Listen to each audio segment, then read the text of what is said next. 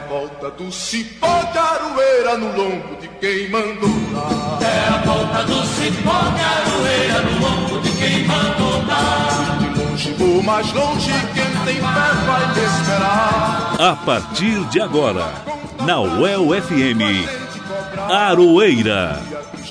Um programa da Suel Sindicato. O dia a dia da luta sindical. Apresentação Elza Caldeira.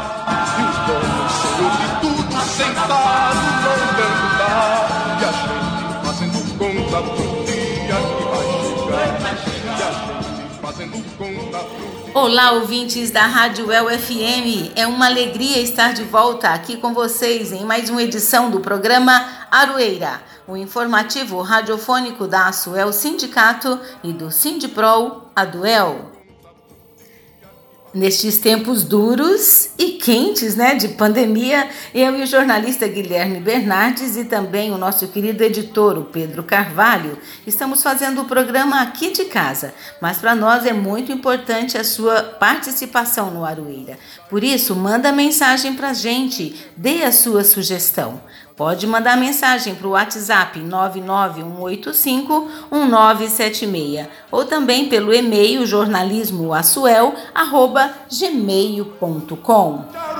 mandou E vamos aos destaques desta edição. Sindicalistas de Londrina promovem carreata em defesa dos serviços públicos. Efeitos da reforma trabalhista: trabalhador perde a ação na justiça e é obrigado a prestar serviços gratuitos à comunidade. Na coluna Matula do Direito, o professor Reginaldo Melhado explica o que está por trás da indicação do novo ministro do STF. E no boletim do Sindipro Aduel, Guilherme Bernardi fala sobre a manifestação dos professores da UEL, da UEMP e do campus de Apucarana da Unespar, que foi realizado na Concha Acústica. E hoje nós vamos apresentar a segunda edição do informativo Central do Brasil. Você não pode perder. Você está ouvindo o programa Aroeira. O dia a dia da luta sindical. E vamos às notícias. Nesta última quarta-feira, dia 30, foi o Dia Nacional de Luta em Defesa dos Serviços Públicos e contra a reforma administrativa do governo federal. Protestos foram realizados em todo o país. Aqui no Paraná, a convocação foi feita pelo Fórum de Entidades Sindicais, o FES. Em Londrina, os membros do coletivo de sindicatos optaram pela organização de uma carreata, que contou com a participação de dezenas de carros que percorreram as principais ruas da cidade. Representantes de vários segmentos participaram da carreata. O Sindicato dos Bancários, por exemplo, foi um deles. Para o diretor financeiro desta categoria, Laurito Portulira, é necessário e essencial se unir neste momento contra a aprovação da reforma administrativa. Ele destaca a importância do protesto.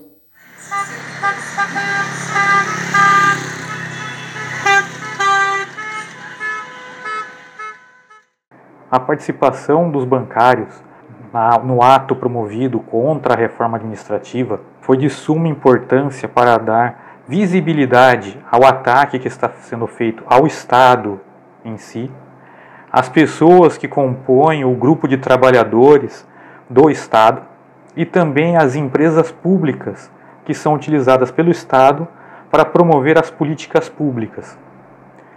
No caso dos bancários, sem a presença dos bancos públicos, mais da metade dos, dos municípios brasileiros não teriam atendimento bancário. Isso traria enorme prejuízo à população, uma vez que os empresários não conseguiriam acessar linhas de crédito para investimentos e custeio de suas operações. Traria grande prejuízo à população no que diz respeito à sua segurança alimentar, uma vez que os agricultores também não acessariam o crédito para promover o custeio e realizar os investimentos necessários à produção. E o outro problema seria a questão da desassistência da população em receber haveres, uma vez que a maioria da, das pessoas teria que se deslocar a outros municípios para conseguir sacar dinheiro em espécie. trazendo prejuízo inclusive para os próprios municípios que não teriam dinheiro circulando na sua economia local, uma vez que a pessoa assim que saca vai gastar o dinheiro no município no qual sacou o recurso. Por isso que é importante recuperar o papel dos bancos públicos na sua expansão enquanto rede de atendimento para cobrir 100% do território, para que todos os municípios tenham condição de desenvolver sua economia, gerar emprego e renda né, e dar uma melhor condição aos seus cidadãos.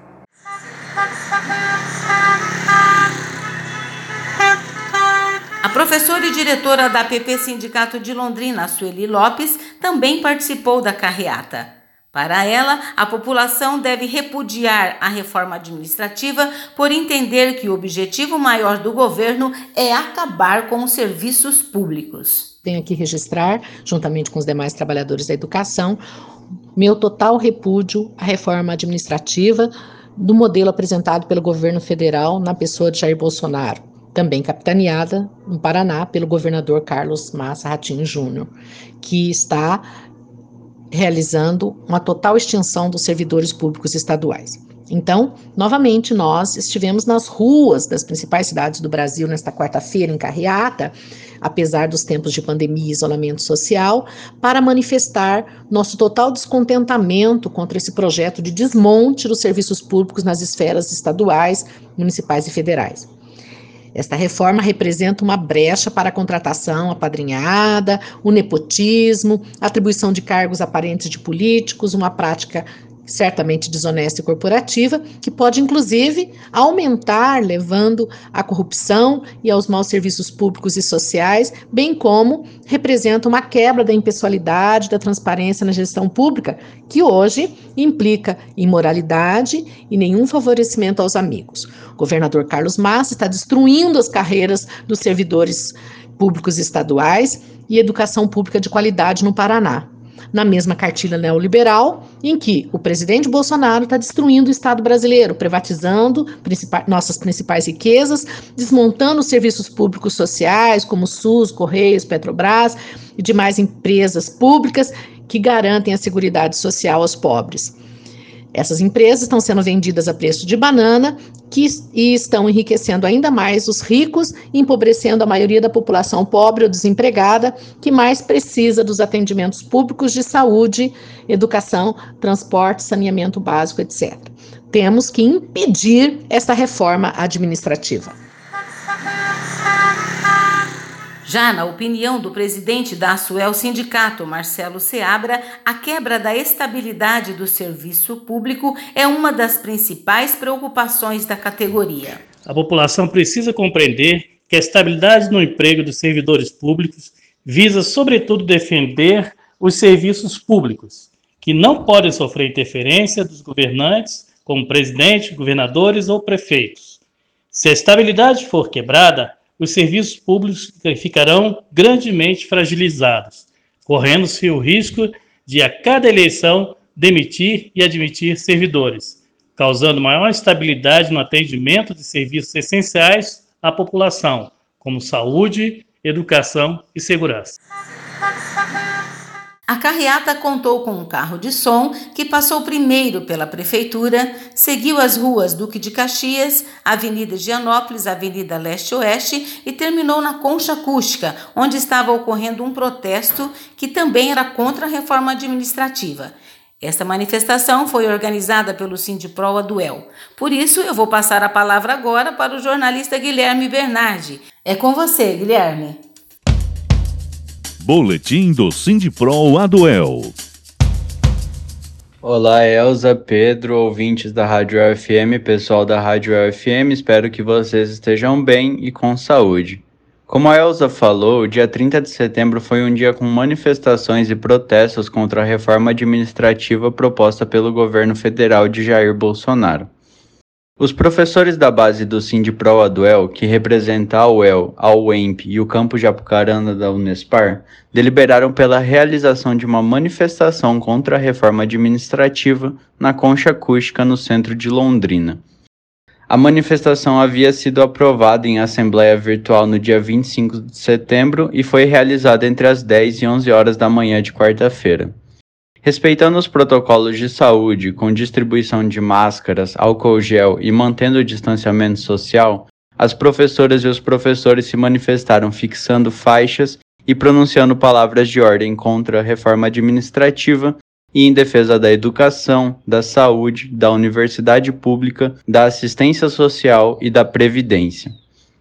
Eu perguntei para a Lorena Portes, professora do Departamento de Serviço Social da UEL e diretora do Sindiproa do UEL, sobre o porquê da manifestação presencial. Ouçam o que ela disse. A deliberação pela manifestação presencial teve como sustentação a necessidade e urgência de se construir um movimento de luta em repúdio às contrarreformas do governo federal, particularmente contra a reforma administrativa nesse momento, que não se restrinja às manifestações de modo virtual, mas que se utilize da ação direta, pois não conseguiremos avançar nessa luta se não formos vistos nas ruas, se não pressionarmos de forma mais incisiva. Pelo meio virtual, não há pressão efetiva contra as reformas. É importante também reforçar que a organização dos trabalhadores e das trabalhadoras precisa se avolumar, ser rigorosamente crítica, buscando articulação com as diferentes categorias profissionais. É preciso considerar que nesse momento de pandemia é inegável que está ocorrendo a fragmentação das lutas, o isolamento entre os trabalhadores e os governos das diferentes instâncias se aproveitam dessa conjuntura para traturar as conquistas sociais, os direitos sociais, impondo este conjunto de reformas. É importante enfatizar que a reforma administrativa compõe o conjunto das contrarreformas, como a reforma trabalhista, a reforma da Previdência, o congelamento dos investimentos sociais por 20 anos, a lei da terceirização. Ela é parte de um projeto de desmonte e ataque ao funcionalismo público e, por consequência, aos serviços públicos, às políticas sociais. E Lorena, quais os principais ataques da reforma administrativa para o serviço público e o país como um todo?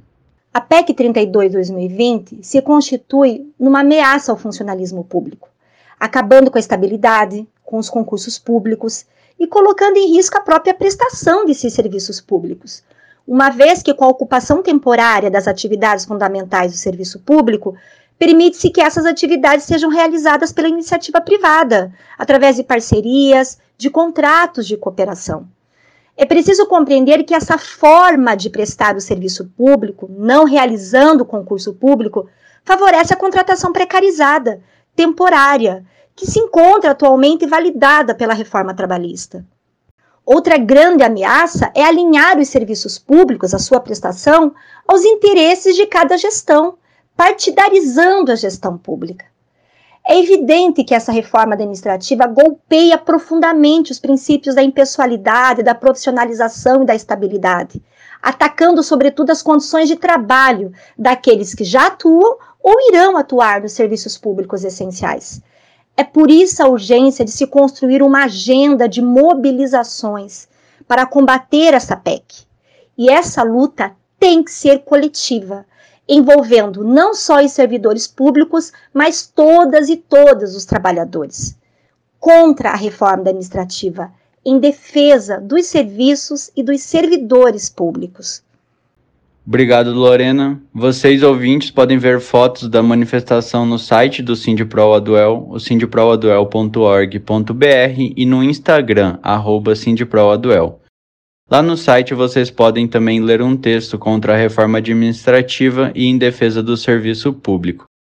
É isso, Elza, Pedro, ouvintes da Rádio FM, pessoal da rádio. Espero que vocês estejam bem, com saúde e nos falamos na próxima semana. Música e resistência. Quando as relações de trabalho se transformam em canções. Composta por Raul Seixas em parceria com Cláudio Roberto e lançada em 1977, a música Sapato 36 é uma metáfora que critica o regime autoritário e antidemocrático que vigorava no Brasil naquela época. Na letra, a figura do pai pode ser interpretada como o governo brasileiro, enquanto Sapato 36 seriam as leis impostas pelo regime militar. Por isso que nós vamos ouvir agora com Raul Seixas a música Sapato 36.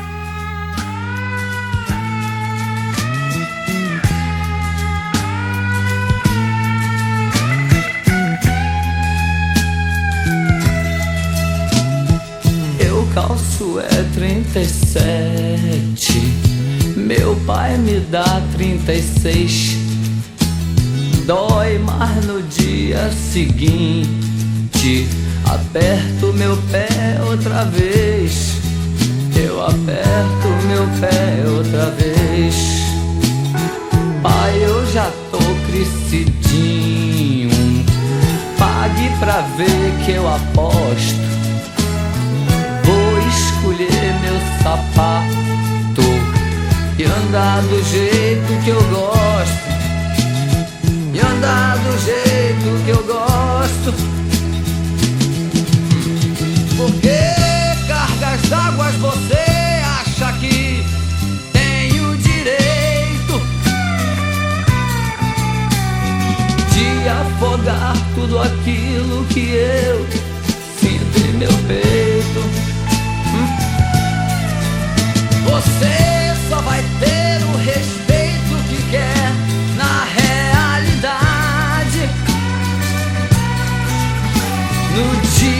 que você souber respeitar a minha vontade, meu pai, meu pai, pai, já tô indo me embora.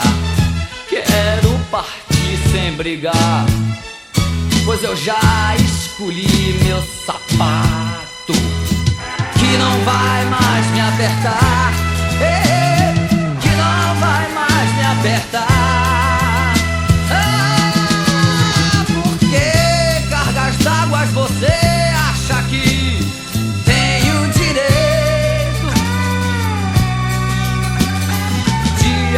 Afogar tudo aquilo que eu sinto em meu peito. Você só vai ter o respeito que quer na realidade. No dia em que você souber respeitar a minha vontade, meu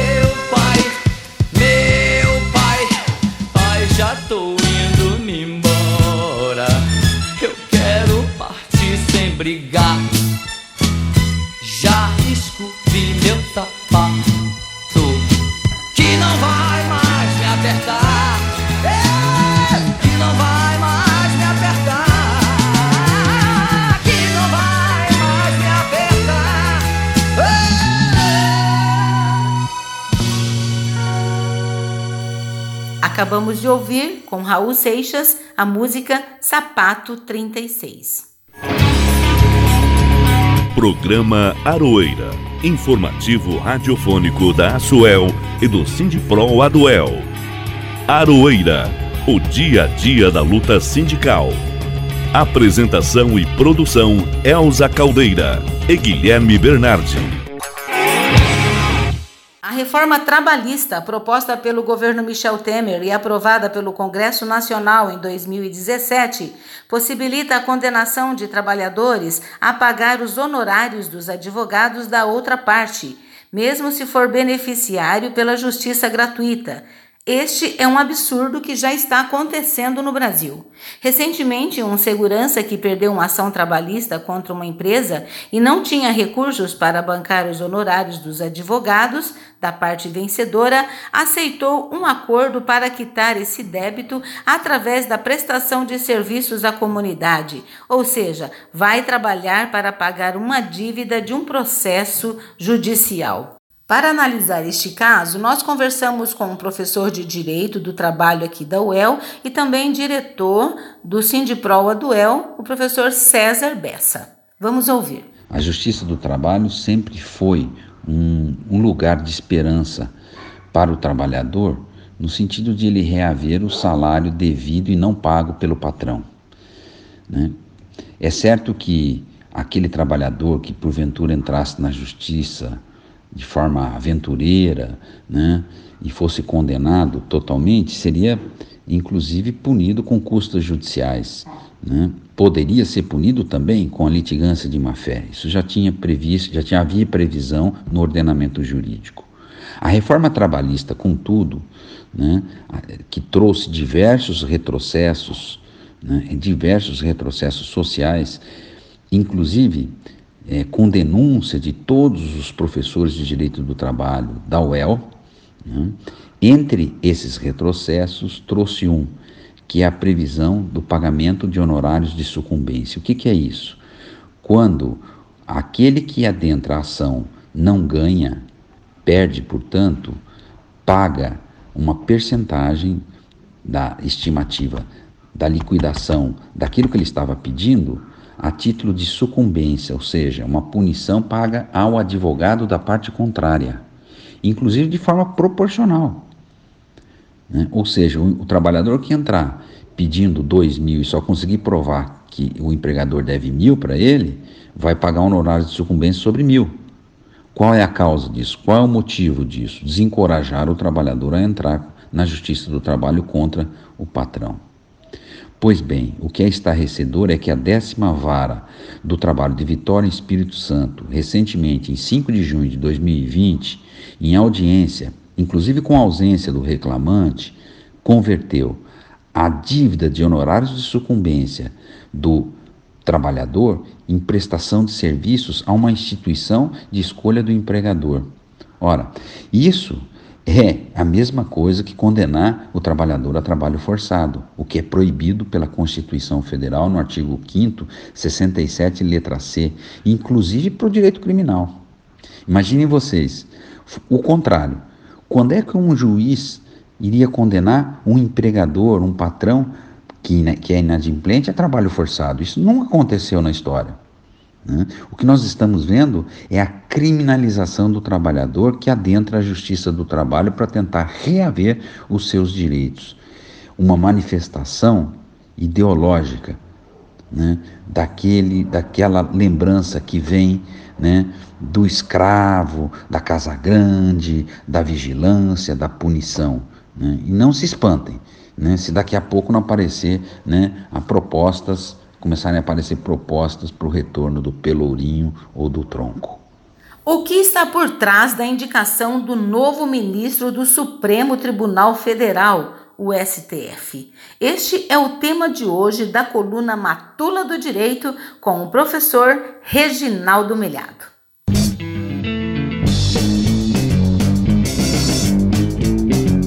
Matula do Direito coluna de crítica jurídica pelos caminhos e descaminhos da lei, com o professor Reginaldo Melhado. Olá, ouvinte da UEL-FM. A matula do direito desta semana traz a figura sofisticada do Supremo Tribunal Federal. O presidente Jair Bolsonaro acaba de indicar um novo integrante para aquela corte esse, novo, esse jurista deve ser sabatinado nas próximas semanas e logo estará ocupando a cadeira do ministro Celso Melo no Supremo. Nós não queremos falar dessa pessoa indicada, mas do sistema de indicação. O presidente Jair Bolsonaro havia prometido a nomeação de alguém terrivelmente evangélico. Agora, explicou aos seus seguidores que essa figura evangélica ficaria para a próxima oportunidade, depois de eh, uma, um porre de tubaína, e explicou a nomeação do escolhido, tentando justificar que se trata de uma pessoa de direita, com defensor de propósitos conservadores, que não tem nenhum risco de ter influências de, de pensamento de esquerda ou algo assim. Isso é muito ruim. Nós sempre nos opusemos à forma autoritária ao, ao, sistema da Constituição brasileira. Não é por se tratar do atual presidente, nós dissemos isso em outros mandatos. A Associação Juízes para a Democracia e outras entidades sempre pugnaram por uma mudança nesse modelo que é autoritário, antidemocrático e não tem a participação é, e o diálogo com a sociedade. A Constituição brasileira prevê que o presidente da República escolhe alguém que tenha notável saber jurídico e apresenta esse nome ao Senado. O Senado então vota e confirma esse nome. E o Senado sempre confirma o nome porque o presidente da República sempre tem maioria no Senado. Esse é um modelo semelhante ao dos Estados Unidos e a gente está vendo aqui também como aquele país vive uma situação dramática neste fim de mandato aí com a substituição de uma das juízas da Suprema Corte. Esse modelo poderia ser diferente? Claro. É assim no mundo todo? Não, não é assim no mundo todo. Primeiro, é, a, a, Constituição brasileira atribui ao Supremo Tribunal Federal o papel de tribunal constitucional, mas ele é também um papel que acumula jurisdição ordinária. Então, o Supremo julga se as leis são adequadas à Constituição ou não, mas também tem a competência recursal, é a, última instância em várias matérias, em grau de recurso, e além disso ainda é competência, tem a competência originária para o julgamento de determinadas causas. Por exemplo, naquelas situações em que autoridades têm foro privilegiado. É o Supremo que julga, por exemplo, deputados em crimes comuns. Né? É, isso ah, coloca o Supremo no, com uma carga muito grande de, de atribuições. E uh, poderia ser diferente. Né? Há um jurista bastante conhecido entre os operadores do direito chamado Hans Kelsen, que escreveu um livrinho anos atrás, décadas atrás, intitulado algo que em português seria mais ou menos como Quem deve ser o defensor da Constituição. E ali ele mostra que eh, os o Tribunal Constitucional, na verdade, não é um tribunal como os demais que exercem jurisdição. Ele é uma espécie de parlamento negativo. Ele retira uma lei do sistema legal por ela contrariar a Constituição. Né? Então, na, no modelo europeu, existem os tribunais constitucionais, mais ou menos a semelhança daquilo que o Kelsen defendia, e os tribunais de jurisdição ordinária. Os tribunais de jurisdição ordinária são compostos por juízes de carreira, gente que faz concurso e vira juiz, depois desembargador, depois ministro do Tribunal do Superior Tribunal de Justiça, do Tribunal Superior do Trabalho, assim por diante. Né? E o Tribunal Constitucional, que tem uma composição é, específica, geralmente com mandato e geralmente com membros escolhidos em diferentes fontes. Por exemplo, é, na Alemanha, são 16 membros na Corte Constitucional e, e eles têm mandato de 12 anos. E uma parte deles é escolhida pelo parlamento e outra parte é escolhida por um órgão que é integrado por 69 representantes dos diversos governos regionais da Alemanha. Então, o poder de escolha fica bastante pulverizado. Não é? Na Espanha, são 12 os integrantes do Tribunal Constitucional, também com mandato, mandato de nove anos. E, e, e a composição, a escolha é feita uma parte pelo Congresso, pelos deputados, outra parte pelo Senado, é, quatro pelos, pelos deputados, quatro pelos senadores e dois pelo próprio governo, e ainda mais dois pelo Poder Judiciário, pelo próprio Poder Judiciário. Então você tem, em geral, na, na Europa, esse modelo em que a nomeação não é discricionária de uma só pessoa, né, com esse poder brutal, né, e com essa característica que a gente tem no Brasil do, do tribunal que é escolhido, cujos membros são escolhidos pelo presidente da República, julgar o próprio presidente. E no caso específico do Brasil, a gente tem um inquérito tramitando no Supremo contra o presidente da República. O relator desse inquérito é o ministro Celso Melo, que está se aposentando, e o presidente da República vai escolher qual será o juiz que vai dirigir esse inquérito contra ele. Eu tenho confiança de que esse novo escolhido possa é, se declarar impedido, não funcionar nesse inquérito, mas isso pode não acontecer, o que significaria um desprestígio para o Poder Judiciário, que tem na, na sua imparcialidade uma condição da sua legitimidade democrática junto à sociedade. Portanto, ouvinte, vamos estar atentos, né? atentos ao que vai acontecer nos próximos passos, atento atentos à próxima nomeação que a gente vai ter em julho do ano que vem, com a aposentadoria do ministro Marco Aurélio Melo, né? e atentos principalmente para a possibilidade de que o sistema constitucional brasileiro seja aprimorado de modo a impedir que o chefe do executivo, seja ele quem for, seja de direita, extrema direita, fascista, seja de centro, seja de esquerda, seja comunista, seja quem for, tenha menos poder e você tenha a possibilidade de um judiciário mais independente e mais próximo como defensor real e verdadeiro da Constituição, é, livre de influências políticas diretas. É isso, até a próxima semana. Obrigado, professor Reginaldo Milhado, por mais uma maravilhosa coluna Matula do Direito.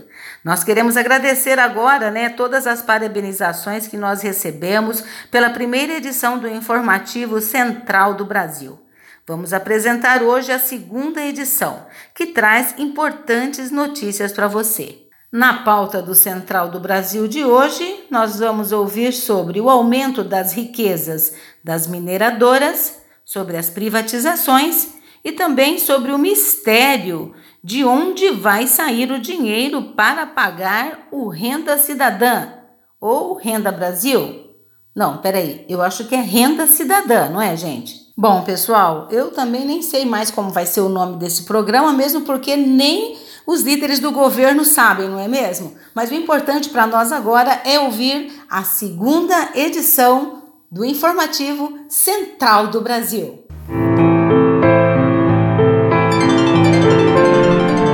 Central do Brasil.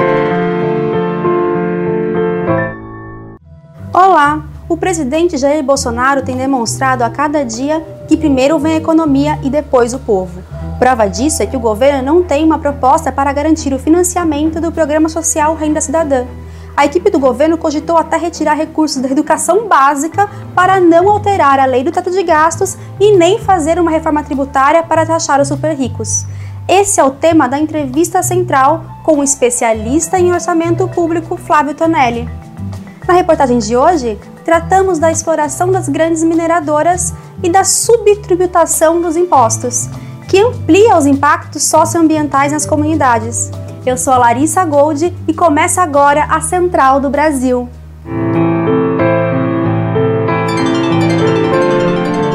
Central do Brasil. Mineração no Brasil é uma atividade pouco controlada, fiscalizada e tributada pelo Estado os crimes socioambientais de Mariana e Brumadinho em Minas Gerais são exemplos disso. O recurso das mineradoras são bens da União. Para explorá-los, as mineradoras pagam uma compensação financeira que depois é dividida para estados e municípios. No entanto, a fiscalização é precária, o que facilita a sonegação de impostos. Saiba mais na reportagem de Camila Piacese. Nacional.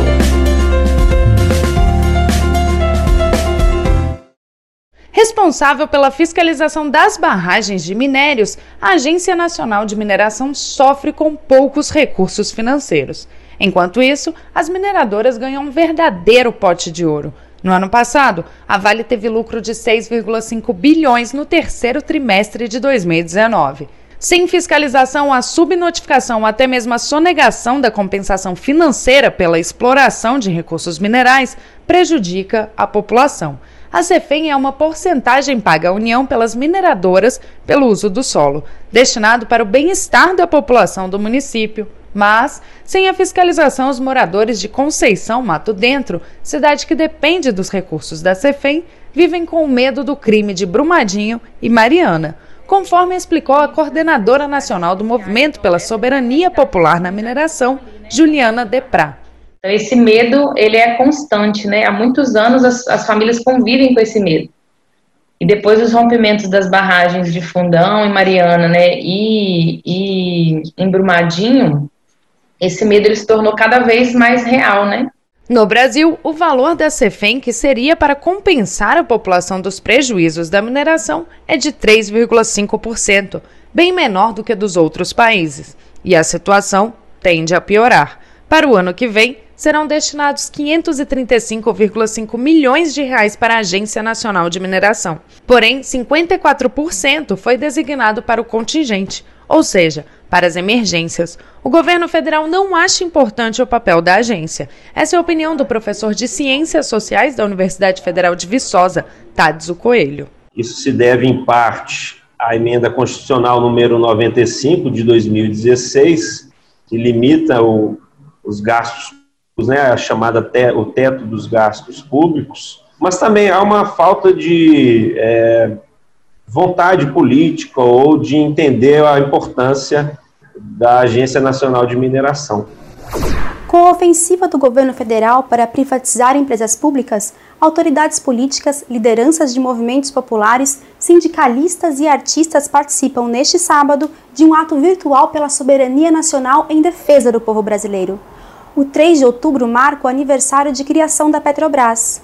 Quem conta pra gente sobre esse assunto é o deputado federal do PSOL do Rio de Janeiro, Cláudio Braga. Embarque imediato. Está havendo uma grande mobilização nacional em defesa da soberania, em defesa do interesse público contra a agenda ultraliberal, que é aí capitaneada por Bolsonaro, Paulo Guedes, banqueiros, Rodrigo Maia, e nessa grande mobilização nacional que está acontecendo, o dia 3 é fundamental, sábado. No Rio de Janeiro, por exemplo, 10 horas da manhã, um abraço à Petrobras, nesse dia que é simbólico. Mas vão estar acontecendo atividades em todo o Brasil, de trabalhadores estatais, de funcionários públicos, de todos aqueles e aquelas que não querem se render, que não querem deixar o nosso país de joelhos. E às 15 horas, uma grande live nacional, reunindo todos esses setores. E a TVT vai estar nessa transmissão também, vai estar sendo repercutido por mais de 50 páginas. É fundamental a sua participação, a sua mobilização. Nós não vendemos o nosso país. Nós não aceitamos o desmonte que Bolsonaro e companhia querem operar no Brasil. E para isso, a gente está se mobilizando e só vai ampliar a nossa articulação com a sociedade brasileira. Seguindo a promessa de privatizar tudo, o governo Bolsonaro está de olho até nos parques nacionais. As unidades de conservação são áreas naturais protegidas. No entanto, Bolsonaro já autorizou o início do processo de privatização nestes parques. Saiba mais sobre esse assunto nos Trilhos do Brasil com Afonso Bezerra. Trilhos do Brasil. O debate sobre a privatização dos parques não é recente. No Distrito Federal, o Parque Nacional de Brasília, mais conhecido como Parque da Água Mineral, vem sendo alvo dos projetos de privatização desde 2017, no governo Michel Temer. O espaço, que conta com trilhas e piscinas naturais, pode funcionar sob o regime de concessão. A preocupação de históricos frequentadores é de que o acesso fique cada vez mais restrito e o ambiente pouco preservado. Júnia Lara, da Associação dos Amigos do Parque da Água Mineral, pede união de toda a sociedade para preservar a democratização do acesso ao parque. Eu acho que tem a sociedade tem que tomar para si, os empresários de Brasília, o GDF, a população, sabe? E começar a entender que se Brasília não tivesse aquele Parque Nacional de Brasília, provavelmente aquilo tudo seria condomínio irregular. Né? E ela não é só aquela piscina, apesar que elas são maravilhosas e é, é o que mais atrai as pessoas. Ela é uma, uma, uma mostra de um, de, um, de um cerrado que está super ameaçado, né? Em São Paulo, o governador João Dória encaminhou para a Lesp um pacotão de privatizações de órgãos e espaços públicos entre eles parques como o da Água Branca, na zona oeste da cidade. A proposta tem forte rejeição da oposição. O governo usa as emendas para cooptar os votos favoráveis. A justificativa é de que o Estado acumulou muitas dívidas durante a pandemia e precisa obter receitas concedendo a gestão de patrimônios públicos.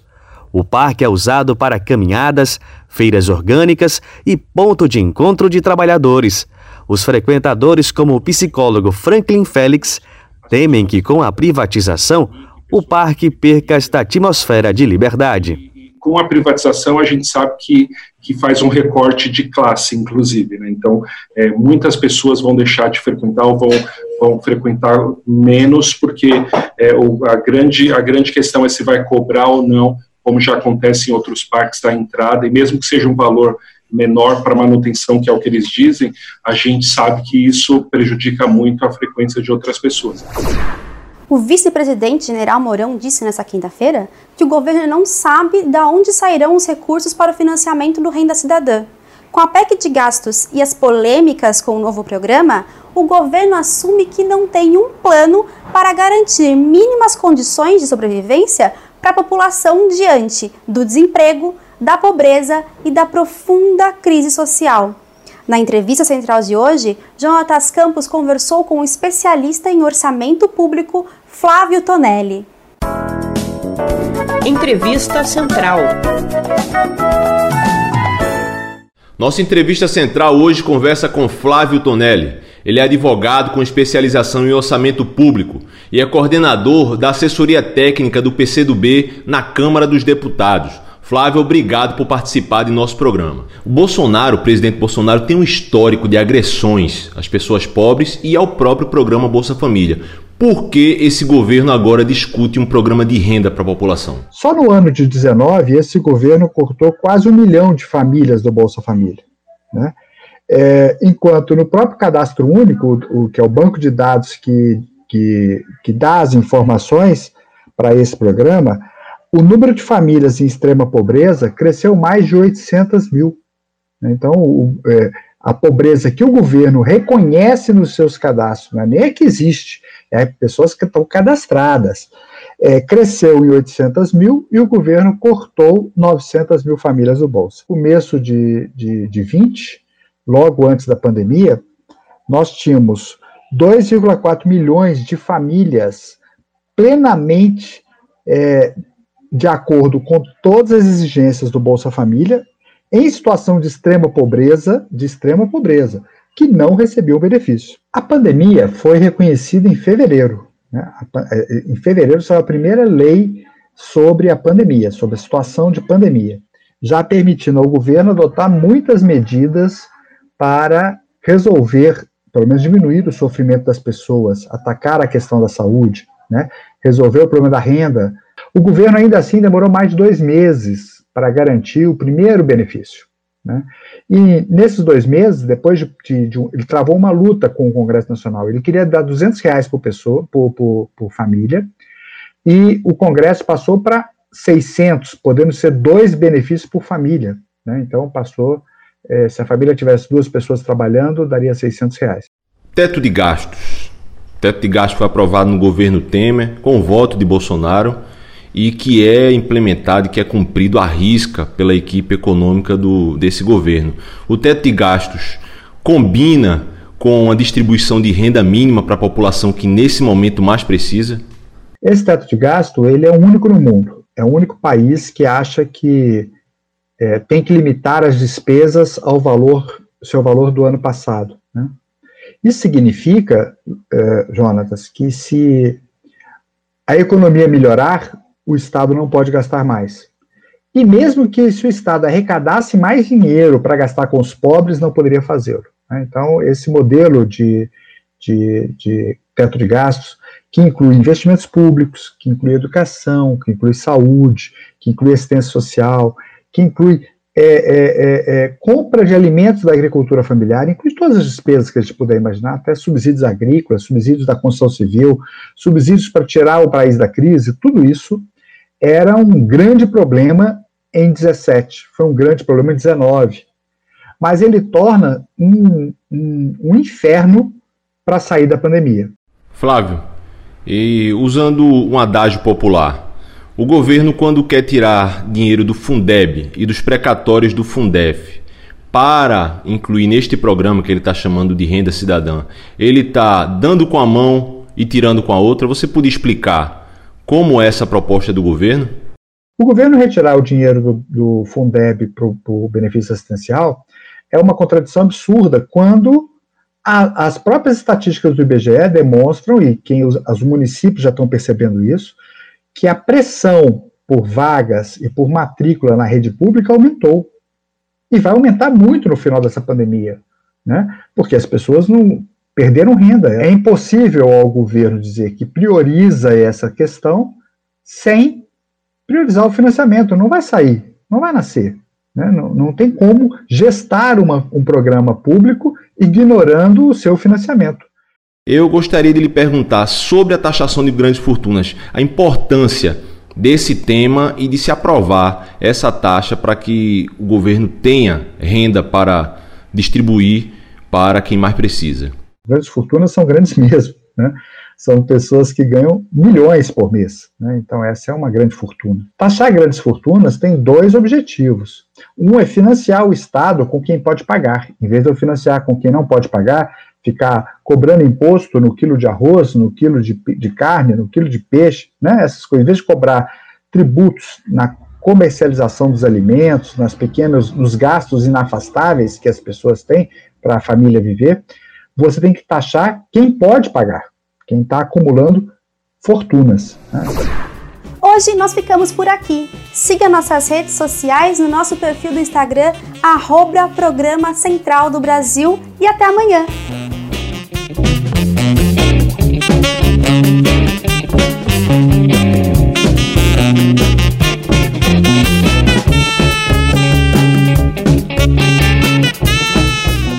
Central do Brasil, a rede de comunicação dos movimentos populares.